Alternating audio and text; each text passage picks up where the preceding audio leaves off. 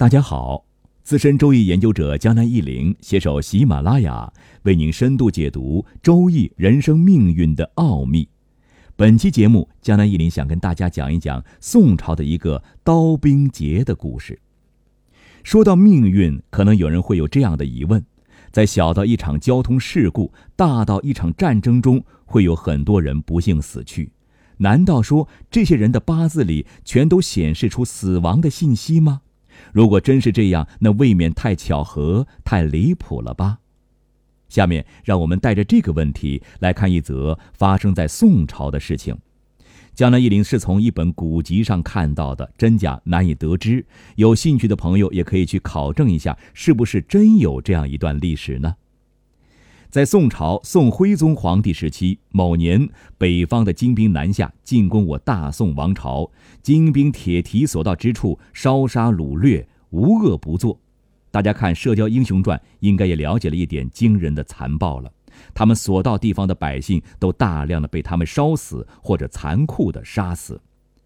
值得注意的是，河南省的安阳镇所遭受的灾祸最深重，当时的人们非常疑惑。认为自己的家乡遭受这样惨重的灾难，其中一定有什么缘故，于是他们就去请教一位在安阳修行的高僧。这位高僧可能是修了宿命通，他入定之后看清了这个地方的前因后果。高僧对大家说：“因为安阳人长期以来造就的杀业比其他地方的多，所以这次遭受的刀兵劫灾难也比别的地方严重。”并且这个杀业的报应还没有结束，刀兵的灾害还会继续来临。你们安阳的老百姓如果能尽快回心转意，诚心戒杀，还能够减轻将来的恶报。遗憾的是，当时的安阳人都不太相信这位高僧的话，依然还是大杀特杀啊，主要是大量宰杀牲口和其他动物。随后呢，战争又持续了好几年，兵火不断。不可思议的是，安阳镇每次遭受的灾难都比其他地方严重，大家这才相信了这位高僧的话。可惜为时已晚呐。故事讲完了，江南一林来谈一谈自己的理解吧。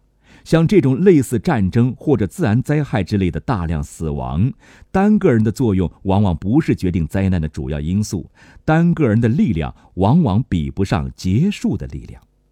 像上面的这个故事，就涉及到佛教中提到的共业的概念。